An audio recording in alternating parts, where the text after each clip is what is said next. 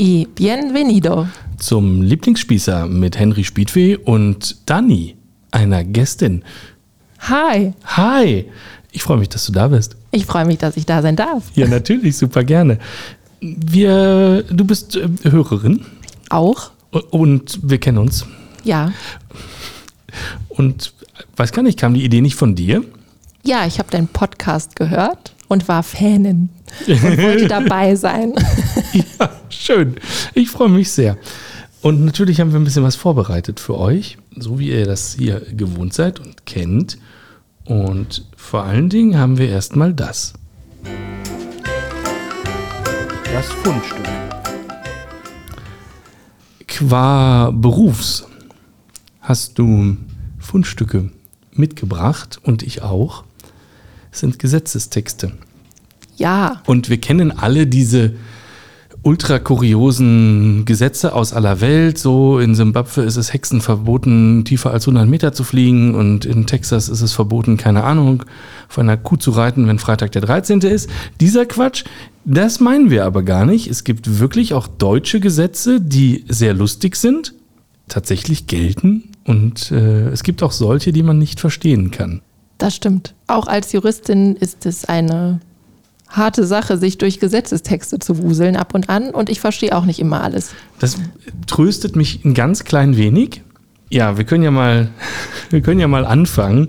Ähm, ich hatte äh, Paragraph 1 Absatz 5 Eisenbahnkreuzungsgesetz äh, rausgesucht. Ich finde es übrigens schön, dass es ein Eisenbahnkreuzungsgesetz gibt extra. Also das ist offensichtlich nicht genug, äh, das in irgendeinem anderen Gesetz zu regeln. Straßenbahnen, die nicht im Verkehrsraum einer öffentlichen Straße liegen, werden, wenn sie Eisenbahnen kreuzen, wie Straßen, wenn sie Straßen kreuzen, wie Eisenbahnen behandelt. Toll, oder? Ich habe es mehrmals gelesen. Mir ist nicht klar, was die Regelungsabsicht ist. So, ich habe jetzt das Eisenbahnkreuzungsgesetz mir auch noch nie vorgenommen, ist auch nicht in meinem Tätigkeitsbereich Komisch. üblicherweise drin. Aber ich versuche es mal, beziehungsweise habe es versucht. Und ich würde das so verstehen, dass auf äh, Straßenbahnen dieselben Vorschriften anzuwenden sind wie auf Eisenbahnen. Warum schreibt man das dann da nicht hin? Das müssen wir den Gesetzgeber fragen. Aber der macht viele lustige Sachen zwischendurch. Ja, Ja. aber das sind doch alles Juristen, oder? Also die so einen Quatsch schreiben. Da kommt ja jetzt kein, also im Bundestag sitzen ja so äh, Lehrer, ein Querschnitt der Gesellschaft, aber vor allen Dingen auch viele Juristen. Genau, aber der Bundestag oder die Ja Abgeordneten, nicht. die schreiben die Gesetze ja nicht. Das machen die Mitarbeitenden im Ministerium, das federführend für ein Gesetz zuständig ist. Und die machen meistens so einen Quatsch und beziehen sich dann meistens, um die Gesetze dann auszuformen, noch auf das Handbuch der Rechtsförmlichkeit. Damit wird nämlich dann ein Gesetz verfasst. Erzähl mir mehr. Also Handbuch der Rechtsförmlichkeit. ist es kein Buch, was sich äh, jeder Bürger, jede Bürgerin für zu Hause äh, zulegen müsste. Ich habe übrigens, kurze Anekdote am Rande. Ich habe letzte Woche von unserem Freund Hans ein Geschenk bekommen mit den Worten, das haben nicht viele im Regal. Daran muss ich gerade denken. Es äh, handelt sich um ein Buch über Karlsruhe als Filmkulisse. Auch schön. Ja, äh, eh, äh, genau. Äh, vielen Dank an dieser Stelle nochmal. Aber das waren tatsächlich die Worte. Äh, das haben nicht viele. Das glaube ich auch. Das Handbuch der Rechtsförmlichkeit klingt auch so. Hast du das? Nee, habe ich tatsächlich Ah, ja. nicht. Ich habe es einmal gelesen in meiner Wahlstation. Da musste ich an einer ja, Gesetzesentwicklung mitwirken. Es war die Reform des Gebührenrechts oder Bundesgebührenrechts. Das hört sich so spannend an, wie es war. Ja, Entschuldigung, ich habe keinen Enthusiasmus. Ja, ja. nein, vollkommen zu Recht. Es war ein sehr dickes Gesetz und ich weiß nicht, ja, inwiefern das tatsächlich Auswirkungen gehabt hat. Aber Auf mein Leben? auf bestimmt. dein Leben, auf vielerlei Leben, auf meins hatte es eins. du hast weniger öfter. geschlafen. Ja. Nee, ich hab, bin immer sehr gut eingeschlafen. Ach so. dabei. Sie hat's gesagt. Ja, aber da steht äh, oder da stehen Anweisungen für die Erschaffenden eines Gesetzes drin, Mhm. wie sie Gesetze formulieren, um diese abzuändern. Okay. Ja, Hm. mehr gibt es dazu auch nicht zu sagen okay. eigentlich. Also klare Leseempfehlung, würde ich sagen. ja, Mhm. die Rezension vielleicht in der nächsten Folge. Alles klar. Gut. Ähm, wollen wir eins äh, von dir mitgebrachtes? Du hattest die ZPO 811 alte Fassung. Genau, und das ist eigentlich ganz lustig, weil die alte Fassung ist noch gar nicht so alt. Die wurde nämlich erst zum Anfang dieses Jahres abgeändert. Ja, also schade eine, eigentlich. Schade eigentlich, wie wir gleich feststellen werden. Dort heißt es nämlich zu den unpfändbaren Sachen, also wenn ein Gerichtsvollzieher zu einer Person kommt und die Zwangsverstreckung betreiben möchte und Sachen pfänden möchte, dann darf er nicht mitnehmen, und so hieß es bis zu oder bis zum Ende des letzten Jahres unter anderem, folgende Sachen sind der Pfändung nicht unterworfen. Und unter Nummer drei heißt es, Kleintiere in beschränkter Zahl sowie eine Milchkuh oder nach Wahl des Schuldners statt einer solchen insgesamt zwei Schweine, Ziegen oder Schafe, wenn diese Tiere für die Ernährung des Schuldners, seiner Familie oder Hausangehörigen, die ihm im Haushalt, in der Landwirtschaft oder im Gewerbe helfen, erforderlich sind. Ferner die zur Fütterung und zur Streu auf vier Wochen erforderlichen Vorräte oder, soweit solche Vorräte nicht vorhanden sind und ihre Beschaffung für diesen Zeitraum auf anderem Wege nicht gesichert ist, der zu ihrer Beschaffung erforderliche Geldbetrag. Moment, Hervorragend. Moment. Ja, ich habe ganz viele Fragen dazu. Ja, schieß los. Ich kann die Regelungsabsicht dahinter durchaus erkennen. Du sollst den Leuten nicht vermutlich ihr Essbares wegnehmen. Mhm. Jetzt stell dir mal folgendes Szenario vor. Es ist der 20. Dezember, der Gerichtsvollzieher kommt. Ja. Er nimmt alles mit, außer zwei Schweine und das Futter für die Schweine für vier Wochen. Das ist, steht ja da im Gesetz. Mhm. Ich werde bis, also wenn ich kein Geld mehr habe und der Gerichtsvollzieher kommt, werde ich ja bis 20. Januar, also so lange reicht dann ja bis 18. Januar, kein neues Futter für die Schweine besorgen können.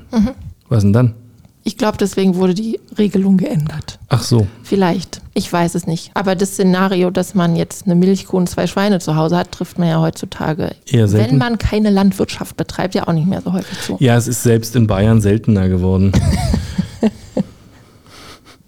Kein Bayern-Bashing hier. Ach so, Entschuldigung. So, ich lese noch mal weiter vor, was man auch nicht pfänden darf. Ja, alle zwölf Nummern lese ich jetzt nicht vor, aber man durfte bis zum Ende letzten Jahres auch nicht pfänden. Darf man immer noch nicht, aber jetzt ist es nicht mehr so schön ausgedrückt.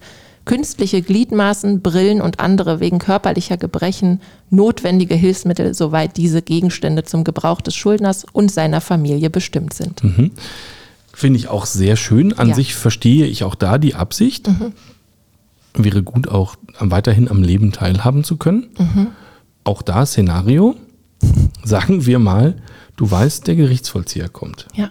Wirst du Sichere nicht- deine Prothese. Naja, Ja. wirst du nicht zum Optiker gehen und sagen, ich brauche eine ähm, Brille aus massivem Gold, brillant besetzt, Mhm. nimm all mein Vermögen, tu sie in diese Brille, morgen kommt der Gerichtsvollzieher, die kann er mir nicht wegnehmen. Aber es geht hier um Sachpfändung und nicht Ja. um Kontopfändung zum Beispiel. Ja, ja, ich dieser nehme Hinsicht. also in Erwartung des Gerichtsvollziehers das Geld von meinem Konto, investiere es in eine, die teuerste Brille der Welt. Nein, Nein, nein. nein. Das Geld auf dem Konto unterliegt nochmal anderen Vorschriften als diesem hier. Es geht gerade um Sachen, die man anfassen kann. Also Ja, Sachen okay, gut. und ich Tiere. Es habe, ich habe auch um Goldbarren zu. Hause. Ja, gut, ich habe genau. Goldbarren und Bargeld zu Ja, Hause. ja. Erwarte den Gerichtsvollzieher demnächst. Ja, Weiß, das wird er mir wegnehmen. ja. Gehe damit zum Mhm. Optiker, sage, tue mir eine besonders äh, teure Brille fertigen. Ja, Geht das? also seit Anfang dieses Jahres wahrscheinlich nicht mehr, aber auch davor, das wäre wahrscheinlich schwierig gewesen, wenn es die einzige Brille gewesen wäre. Ich nehme mal an, dass man vielleicht vorher schon eine Sehhilfe gehabt hätte, wenn man auf die Idee die habe ich natürlich kommen weggeworfen. würde. Ansonsten wärst du ein sehr findiger Schuldner gewesen. Und wahrscheinlich hätte das dann nicht klappen können. Vielleicht hättest du auch nochmal deinen Brillenausweis oder deine, deine Sehstärke nachweisen müssen. Ich weiß es nicht. Okay. Eine lustige Frage. Ja, die bleibt also offen. Dann den nächsten Paragraphen. 164 BGB, den hatten wir beide mitgebracht, lustigerweise. Absatz 2 hast du gesagt, wollen wir vorlesen. Genau. Tritt der Wille, in fremdem Namen zu handeln, nicht erkennbar hervor, so kommt der Mangel des Willens, im eigenen Namen zu handeln, nicht in Betracht. Genau. Hier Was möchte uns der Künstler damit sagen? Künstler ist, glaube ich, ein richtiges Wort an dieser Stelle. Und hier kann man sehr schön dran erkennen, was doppelte Verneinungen anrichten können. Weil ich muss das auch, ja, wenn ich mich damit auseinandersetze, immer fünfmal lesen, bis ich es verstehe. Was sagt uns die Vorschrift? Die Vorschrift sagt, dass der Vertreter, der hier gehandelt hat, der handelte jetzt für sich selbst. Hä? Aber das wollte er ja gar nicht, oder? Nein, er hat sich so ausgedrückt, dass er für jemand anderen handelt. Ja. Er hat das aber nicht erkennbar quasi gemacht. Und dann handelt er für sich selbst? Dann handelt er für sich selbst. Aufpassen, wenn ihr Vertreter seid. Mhm, sehr schön. Es ist eigentlich traurig, wenn man das vorliest. Warum? Es ist keine Werbung für den Gesetzgeber. Ja. Paragraph 4 Personenbeförderungsgesetz. Pass auf, apropos Werbung. Als Straßenbahnen gelten auch Hoch- und Untergrundbahnen, Schwebebahnen oder ähnliche Bahnen, die nicht Bergbahnen oder Seilbahnen sind. Ja, Ja, wundervoll. das verstehe ich, nachdem ich es zwei, dreimal gelesen habe. ja, Ich frage mich aber, warum? Also, was, wie, wie kann ich denn erstmal schon mal definieren, dass eine Hoch- oder eine Untergrundbahn, eine Schwebebahn oder eine ähnliche Bahn, auch schön, eine ähnliche Bahn wie eine Schwebebahn, Ja. behandle ich als Straßenbahn. Eine Seilbahn aber explizit nicht, was für mich schon auch sowas ähnliches wie eine Schwebebahn ist. ja, Was möchte, also, Also- auch da, hä? ja. Ich teile das hä, aber ich versuche es mal herzuleiten, so Mhm. wie ich das äh, verstehen würde, ohne die Gesetzesbegründung zu kennen. Und zwar Hochuntergrundbahnen und Schwebebahnen und ähnliche Bahnen sind vielleicht im Stadtgebiet eher zu Mhm. finden, wo eine andere Gefahrenlage herrscht als zum Beispiel bei Bergbahnen oder Seilbahnen. Die würde ich eher so in der Natur verorten. Kennst du diese Berggebieten. Seilbahn in Marzahn? Nee. Hm. Gibt es da Natur? Die einen Nicht so. sagen so und die anderen sagen so. Genau, aber vielleicht andere Herleitung, vielleicht passt das, vielleicht gibt es Sondervorschriften für Berg- und Seilbahnen. Und dann wäre noch zu klären, ob die Seilbahn nach unserem Sprachgebrauch in Marzahn auch eine Seilbahn im Sinne des Gesetzes ist und Oder unter eine Straßenbahn? Oder eine ähnliche Bahn. Ah, natürlich. Klar, 788 erteilt der Anweisende die Anweisung zu dem Zwecke, um seinerseits eine Leistung an den Anweisungsempfänger zu bewirken, so wird die Leistung, auch wenn der Angewiesene die Anweisung annimmt, erst mit der Leistung des Angewiesenen an den Anweisungsempfänger bewirkt. Ja, das möchte ich so stehen lassen. Okay, alles klar. Dann hattest du noch mitgebracht 761 bis 764 BGB. Ja, Zieht ein Bienenschwarm aus, so wird er herrenlos, wenn nicht der Eigentümer ihn unverzüglich verfolgt oder wenn der Eigentümer die Verfolgung aufgibt. ja. Was genau heißt eigentlich unverzüglich? Unverzüglich. Mhm. Da gibt es äh, in den vorherigen Vorschriften im allgemeinen Teil des BGB gibt es eine tolle Vorschrift und zwar wird das mit äh, sofort übersetzt. Was sofort wiederum bedeutet, wurde durch die Rechtsprechung irgendwann mal ausgelegt. Es sind so in der Regel zwei Wochen. Wenn ich es nicht merke? Wenn also, man es nicht merkt. ne, naja, der Bienenschwarm zieht jetzt aus, aber ich habe jetzt vermutlich nicht jede einzelne Biene mit einer Kamera ausgestattet auf dem Kopf. Also die hat jetzt keine GoPro und ich kriege jetzt kein Alles, so kam Live-Bild. die Drohne zustande. Ja, genau. ja, genau. So, ich gehe da alle vier Wochen mal hin und stelle fest, weg. Ja. ja. Und jetzt? Ja, fraglich. Ne? Ist dann interessant. Ich weiß gar nicht, wie oft dieser Fall jetzt noch tatsächlich vorkommt und fragt mich auch immer, wie diese Vorschriften entstanden sind. Weil wenn man auch noch mal weiterliest, es hat mehr so Potenzial für einen Disney-Film, finde ich. 762 meinst du? Richtig. Es geht jetzt ums Verfolgungsrecht des Eigentümers. Bei Bienenschwärmen Bei wohlgemerkt. Bienenschwärmen immer noch. Der Eigentümer des Bienenschwarms darf bei der Verfolgung fremde Grundstücke betreten. Ist der Schwarm in eine fremde, nicht besetzte Bienenwohnung eingezogen, so darf der Eigentümer des Schwarms zum Zwecke des Einfangens die Wohnung öffnen und die Waben herausnehmen oder herausbrechen. Er hat den entstandenen Schaden zu ersetzen. Bienenwohnung, sehr schön. Schön, oder? Dann geht es um die Vereinigung von Bienenschwärmen im nächsten Paragraphen. Vereinigen sich ausgezogene Bienenschwärme mehrerer Eigentümer, so werden die Eigentümer, welche ihre Schwärme verfolgt haben, Miteigentümer des eingefangenen Gesamtschwarms. Die Anteile bestimmen sich nach der Zahl der verfolgten Schwärme. Ja, das hat auch, also ganz klar ein Jurist geschrieben, Ja, kein Imker. nein, kein Imker bestimmt. Und wir möchten einmal abschließen mit 964 BGB, der Vermischung von Bienenschwärmen. Ist ein Bienenschwarm in eine fremde besetzte Bienenwohnung eingezogen, so erstrecken sich das Eigentum und die sonstigen Rechte an den Bienen, mit denen die Wohnung besetzt war, auf den eingezogenen Schwarm. Das Eigentum und die sonstigen Rechte an dem eingezogenen Schwarme erlöschen. An dem eingezogenen, eingezogenen Schwarme Ja, erlöschen. Mhm. ja, daran erkennst du noch, von wann die Vorschrift ungefähr Ja, ist. so um 1900 vermutlich. Richtig. Ja, aber das Imkern ist ja jetzt wieder total hip. Mhm. Also in Berlin hat doch jetzt jeder irgendwie auf der Dachterrasse so ein Bienending sie. Ja. Mhm. Vielleicht werden die Vorschriften ja irgendwann mal angeglichen. Okay. Ja, ich habe, ähm, ja, natürlich. Dann kommt wieder das Handbuch der Rechtsförmlichkeit. Natürlich. Richtig. Ich habe ich hab noch ein ganz anderes Zitat gefunden in der Vorbereitung, das da lautet: Was endlich die Gesetze selbst betrifft, so finde ich es sehr unschicklich, dass solche größtenteils in einer Sprache geschrieben sind, welche diejenigen nicht verstehen, denen sie doch zu ihrer Richtschnur dienen sollen. Kanntest Ja. du das? Ich kannte das und finde das total richtig. Und so ein bisschen kann man jetzt in den jetzigen Gesetzen lesen, dass sie sich Mühe geben. Okay. Hat aber eine Weile wird, gedauert. Das Zitat ist fast 250 Jahre alt. Es ist Ja. von Friedrich dem Großen. Ja, ist es immer noch nicht gut. Und wenn man sich mal Rechtsprechung manchmal auch vom BGH durchliest, das tut auch manchmal weh. Ja. Ja, Hm. es wird, glaube ich, auf Dauer nicht so viel besser. Du atmest so schwer. Ja, das ist ja auch, also das kann doch einfach nicht sein. Das ist doch, äh, du machst es doch für die Bürger. Ja, Aber mm, man muss immer so abstrakt irgendwie halten. Ich glaube, das macht es vielen schwer. Genug davon. die Geschichte.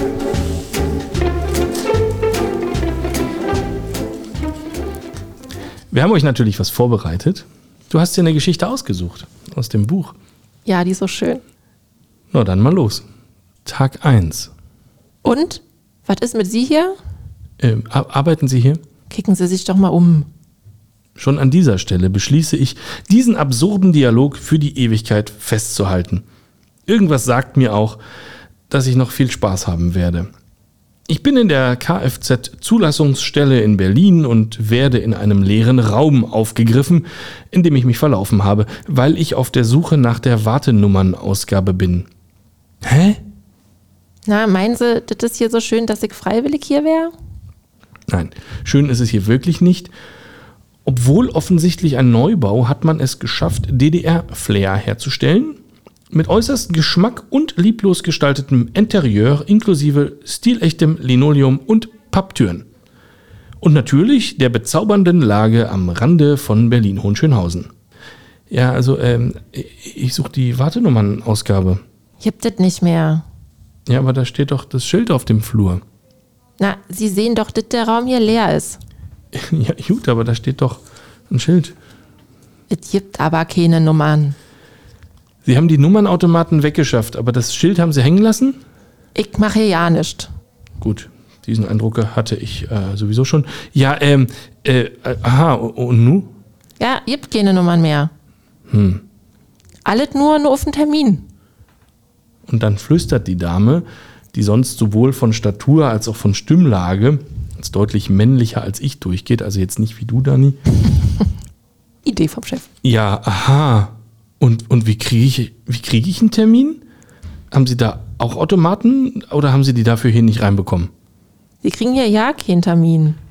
Was? Aber Sie haben doch eben gesagt, Sie, also, also ich, also, also nur mit Termin. Ja, aber den kriegen Sie nur im Internet. Moment, ich muss jetzt wieder nach Hause, um einen Termin zu vereinbaren, um dann wieder herzukommen? Ja, ganz genau. Gut, wa? Total. Zu Hause angekommen stelle ich fest, dass es auf der Webseite der Kfz-Zulassungsstelle zwar eine Online-Terminvergabe gibt, die aber erst in drei Wochen wieder Lücken sieht, Mittwochnachmittags. Und das ist mir zu spät. Oh, und zu doof. Das Kfz, das ich anmelden will, hat eine Kurzzeitzulassung bis heute.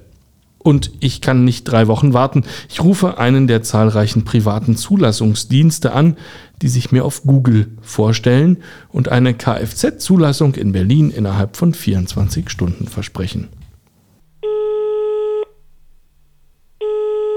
Ja, guten Tag. Ich habe folgendes Problem. Ich muss noch heute ein Auto in Berlin zulassen. Ja, sehr lustig.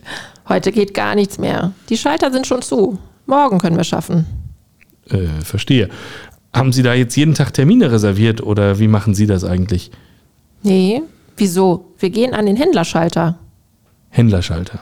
Es gibt einen Händlerschalter. Und da braucht man keinen Termin. Nee, natürlich nicht. Man kann doch nicht wissen, ob man in drei Wochen mal ein Auto zulassen muss.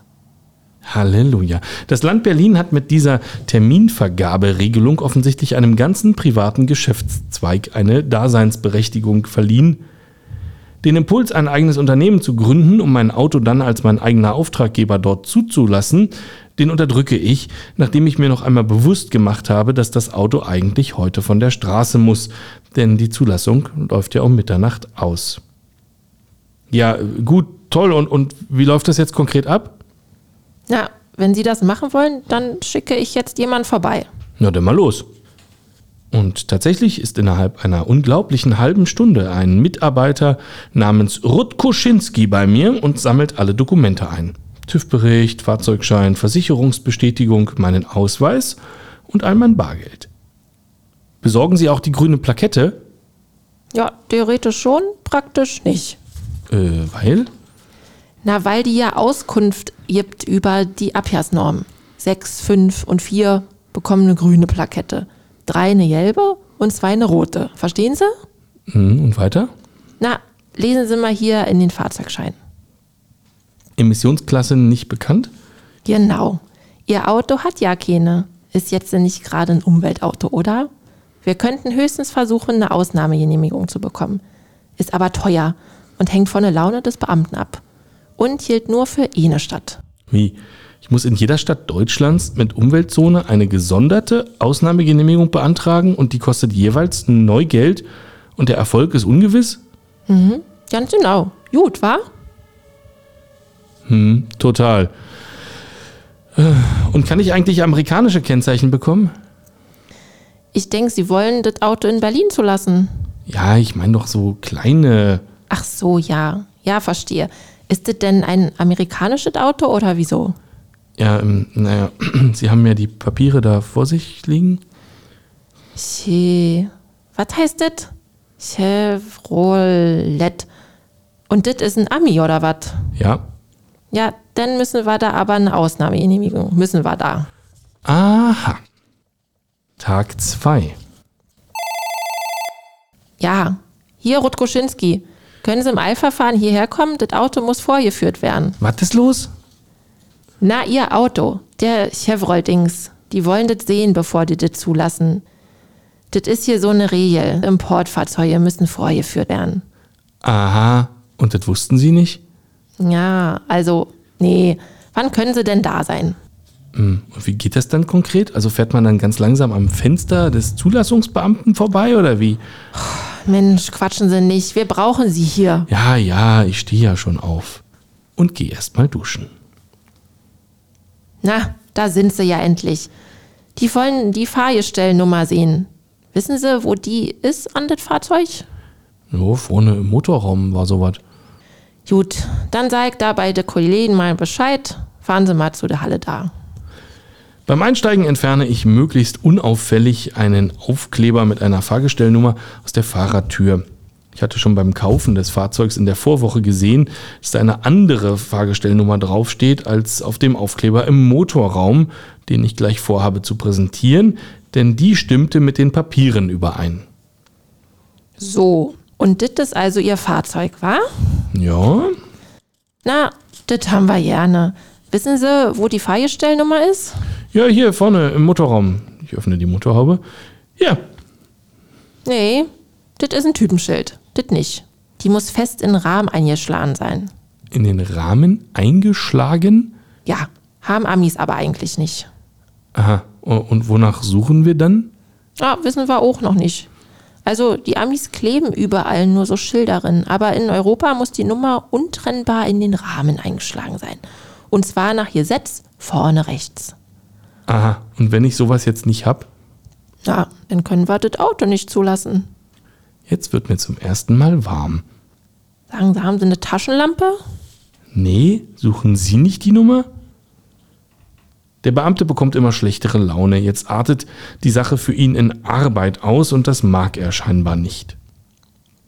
Nachdem eine steuerfinanzierte Luxusteleskoptaschenlampe aufgetrieben wurde, leuchtet man in den vorderen rechten Radkasten und wird direkt fündig. Leider. Jünter, komm mal rüber hier. Ich brauch mal deine Hilfe. Kick dir das mal an hier. Beamter 1 schaut noch mehrfach prüfend in den Radkasten, dann auf die Papiere, dann in den Radkasten und wird immer blasser. Beamter 2 alias Jünter. löst ihn ab, schaut in den Radkasten, kratzt, rubbelt und poliert, schaut in die Papiere und zurück, Baude scheinen sich an und schütteln den Kopf. Kommen Sie mal her. Kicken Sie mal darin. Lesen Sie mal die Nummer da ab. 2GB38. Reicht schon. Ja, wie? Erste Ziffer nochmal bitte. Na, ne. Zwei. Gut. Kicken Sie mal hier. Ihre Papiere. Was steht denn da? Äh, oh, eine Eins. Ich schaue wieder in den Radkasten und freue mich. Na, aber der Rest, der stimmt doch. Ich bekomme nur einen Blick als Antwort und der heißt, Das meinen Sie doch jetzt wohl nicht ernst, oder? ich sehe das zunächst als Aufforderung, noch einmal nachzusehen. Ja, doch, der Rest stimmt. Ha, hat sich halt mal jemand vertippt. Dann ändern Sie doch die Nummer in den Papieren. Der Blick sagt jetzt, Sind Sie wahnsinnig? tatsächlich klingen die Worte des Beamten aber eher so. Das muss stimmen, verstehen Sie mich? Stimmen, nicht ungefähr stimmen. Stimmen muss es. Und die stimmt aber nicht, also geht das nicht. Wir können sie so nicht zulassen. Ein paar rat- und hilflose Blicke und eine unbeantwortete Frage an den von mir bezahlten Zulassungsdienst Rutkoschinski später wird klar, dass hier erstmal der Chef des Ablehnungsbeamten involviert werden muss. So, also, das läuft jetzt so, dass Sie eine neue Fahrgestellnummer bei der DEKRA einschlagen lassen müssen. Wir haben eine neue Fahndungsabfrage gemacht. Die Nummer mit der 2 ist gleich ungültig, die 1 ist richtig und nicht geklaut. Haben Sie Glück. Habe ich wohl. Und da kann ich jetzt einfach zur Dekra hingehen und denen sagen, die sollen mal eben eine neue Fahrgestellnummer in den Rahmen hämmern? Mensch, natürlich nicht, Mann. Sie brauchen dafür eine amtliche Aufforderung. Ah, das klingt ja super. Und die bekomme ich von Ihnen? Ja, nun mal nicht so ungeduldig. Das macht denn erstmal 47 Euro. Bei der Dekra angekommen, ist der zuständige Werkstattmeister zunächst etwas überfordert und stellt gekonnt Fragen, auf die der normale Autokäufer ad hoc keine Antwort wissen kann. Warum gönnt man sich so ein Auto? Wer hat dem Ding denn jemals TÜV gegeben? Haben Sie schon gesehen, dass unter dem Auto alles aufgerissen ist? Und Sagen Sie, ist das ein Rahmen oder eine selbsttragende Karosse? Auf meinen Einwand hin, dass mir das alles ziemlich egal wäre, ich nun schon den zweiten Tag in der Zulassungsstelle verbringe und noch nie von jemandem gehört habe, der außerhalb Belgiens vielleicht so viel Aufwand mit der Zulassung eines Kfz hatte und er einfach mal das machen soll, was in der amtlichen Anordnung steht, damit wir die Karre heute noch zugelassen bekommen, tritt der Meister zunächst einfach mal in den Sitzstreik. Na, Sie haben ja gar keine Ahnung, oder? Laut Gesetz muss die Fahrzeugidentnummer, wie das hier korrekt heißt, in den Rahmen eingeschlagen werden. Und zwar vorn rechts. Da ist aber kein Platz mehr, das geht also nicht. Na, dann löten Sie einfach ein Schild drüber. Das ist verboten. Die einzige Lösung wäre, wir stellen hier fest, dass das eine selbsttragende Karosse ist. Dann kann ich die Nummer irgendwo in die Karosse einschlagen, zum Beispiel in den Türrahmen. Na, dann haben wir das doch geklärt, oder? Selbsttragende Karosse, was auch immer das ist. So langsam wird's auch dem Dekramann allerdings zu bunt mit uns. Hat einer von euch Leuchten eigentlich gesehen, dass hier vorn am Armaturenbrett hinter der Windschutzscheibe, gut sichtbar von außen, auf der Fahrerseite eine Platte angebracht ist mit einer Fahrgestellnummer? Wir, also Zulassungs-Ruth Kuschinski und ich, schauen uns alle dumm an und dann hinter die Scheibe. Nein, haben wir natürlich nicht gesehen und auch der Beamte der Zulassungsstelle nicht. Glücklicherweise, denn das ist natürlich eine falsche Nummer. Also, wenn ich Sie richtig verstehe, wollen Sie mit dem Fahrzeug ins Ausland. Dann würde ich diese Plakette vorher einfach mal sauber rausflexen. Das haben Sie aber nicht von mir. Und jetzt legen Sie da schön ein Papier rein, damit das drüben bei der Zulassung keiner mehr sieht. So, und damit wir hier vorwärts kommen, schreibe ich Ihnen jetzt einen Dekra-Bericht, wo ich vermerke, dass ich festgestellt habe, dass das hier zweifelsfrei eine selbsttragende Karosse ist. Das wäre ohnehin besser für Sie mit dem ganzen Rost da im Boden. Und dann schlage ich Ihnen hier in die Tür vorn rechts die richtige Nummer ein oder das, was Sie da drüben dafür halten. Dann achten Sie darauf, dass bei der Zulassung die Änderung im Fahrzeugschein vermerkt wird, okay? Und bei der nächsten Abwrackprämie machen Sie bitte mit. Während der ganzen Wartezeit bei der DEKRA entsteht unter den dort versammelten Mitmenschen, die allesamt kleinere Probleme mit ihrem Kfz zu lösen haben, um eine Zulassung zu erhalten, eine Art Fan- und Bewunderergemeinschaft für unseren Chevy G20. Und schnell bildet sich dort auch ein Rädelsführer heraus, der mich am Ende fast bedrängt, ihm das Auto zu verkaufen und es bloß nicht der Russerei zu verkaufen. Ich bedanke mich artig. 80 Dekra-Euro später begutachtet nun wieder der Ablehnungsbeamte das Kfz. Ruth Kuschinski schaut wie immer doof zu. Aufgrund aufbrandender Begeisterung beim Beamten über die saubere und überaus gut lesbare Nummer, für die man sich nun auch noch nicht einmal mehr bücken muss, steigen die Chancen wieder. Rutkoschinski erwacht nun aus seinem zweitägigen Schlaf. Er würde jetzt Gas geben und schauen, dass er das Kfz noch heute zugelassen bekommt. Der Annahmeschalter sei noch ein paar Minuten lang offen. Ich muss warten und treffe auf Ibrahim. Ibrahim ist Libanese und vermutlich das, was man Musterbeispiel für Integration nennen würde. Ibrahim verkauft in Berlin gebrauchte Nutzfahrzeuge nach Afrika und hat sagenhafte Öffnungszeiten. Montag bis Freitag 10 bis 17 Uhr. Keine Ausnahmen, keine Überstunden, keine Wochenendarbeit. Keinesfalls. Eigentlich hatten wir uns für ein Auto von Ibrahim interessiert, waren einmal dort und wollten es in einer Werkstatt begutachten lassen, da Ibrahim grundsätzlich jede Verantwortung ablehnt. Aber an seinen preußischen Öffnungszeiten ist es irgendwie gescheitert. Also für uns. Wir haben dann einfach diesen Chevrolet gekauft. Ibrahim weiß davon aber noch nichts. Ich schaue durch ihn hindurch und hoffe, er erkennt mich nicht. Er schaut mich lange an und überlegt. Aber es scheint ihm auch nicht einzufallen. Rotkuschinski erlöst mich irgendwann. Doch was zu gebrauchen, der Mann. Sie haben Glück. Wir kriegen das heute noch durch. Schilder kann ich heute Nachmittag sielen lassen. Ausnahmegenehmigung für die kurzen Schilder habe ich auch schon. Berichtet er mir eine halbe Stunde später stolz. Immerhin, denke ich. Leider ist der Rutkuschinski, der mich ein paar Stunden später mit flacher Hand vor der Kehle wedelnd aus der Ferne begrüßt, weniger euphorisch. Die Nummer meiner Versicherungsbestätigung stimme nicht. Die sei nur für das Kurzzeitkennzeichen gewesen. Stehe ja auch drauf. Ja, und das haben Sie nicht gesehen? Ja, also, nee. Sagt er mal wieder. Tag 3. Rutgeschinski hat am Vorabend per E-Mail von mir eine neue Versicherungsbestätigung an seine Firmenadresse superingo2000.aol.com erhalten und bringt mir die gesiegelten Schilder gegen Mittag nach Hause. Er ist nun fertig mit mir, sich und der Welt und braucht erstmal Urlaub. Jetzt muss ich mit den Schildern mal wieder zur Zulassungsstelle, um sie dort anzuschrauben und die Karre endlich wieder vom Hof des Beamten zu bekommen. Ausgerüstet mit professionellem Werkzeug, also einem Hammer, mache ich mich auf den Weg dorthin und bekomme das vordere Schild mit normalen europäischen Maßen recht simpel montiert, indem ich zwei Schrauben mit dem Hammer durch das Schild treibe. Hinten wird's schwieriger. Zwar habe ich ein Schild erhalten, das deutlich kürzer ist als das vordere, allerdings ist es nun zu kurz.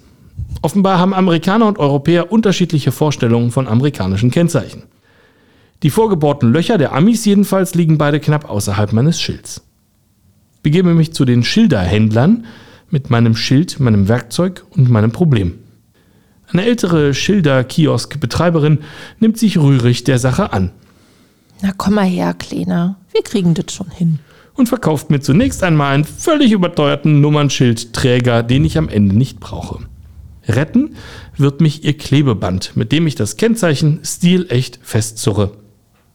Während meiner Versuche, das Kennzeichen auf dem Parkplatz der Behörde zu befestigen, begrüßen mich der Ablehnungsbeamte, der Fanclub-Vorsitzende und Ibrahim im Vorbeilaufen. Und alle wollen mit mir plauschen. Wenn man auf dem Hof einer Behörde mehr Bekannte trifft als draußen auf der Straße, dann hat man irgendwas falsch gemacht, denke ich, und will vor allem schnell flüchten. Endlich könnte es losgehen, doch jetzt warte ich auf den ADAC, denn ein Marder hat nach drei Tagen Stillstand ein Kabel zerfressen. Das war der Lieblingsspießer für heute. Es war mir eine Freude, dabei gewesen sein zu dürfen. Es war für mich auch sehr schön. Komm gerne wieder. Aber ohne Gesetze, bitte. Wirklich? ja. Okay, ohne Gesetze. Wir machen das wieder. Ich wünsche euch allen eine frohe Weihnachtszeit. Kommt gut ins neue Jahr. Werbung. Am 28. Dezember ist die letzte Lesung für dieses Jahr 19 Uhr Urbain Café und Bar, Rummelsburger Bucht, Glasbläserallee, Eintritt frei. Kommt gern vorbei und ansonsten seid lieb zueinander. Die Begrüßung war übrigens auf Spanisch. Ist auch peinlich, wenn jetzt irgendwie Juristen zuhören ne, und ich es falsch erkläre. Nein. Es hören keine Juristen zu, außer der K. Ja, das ist Aufgrund aufbrandender Begeisterung bei Beamten und die, ach, das kann doch nicht wahr sein.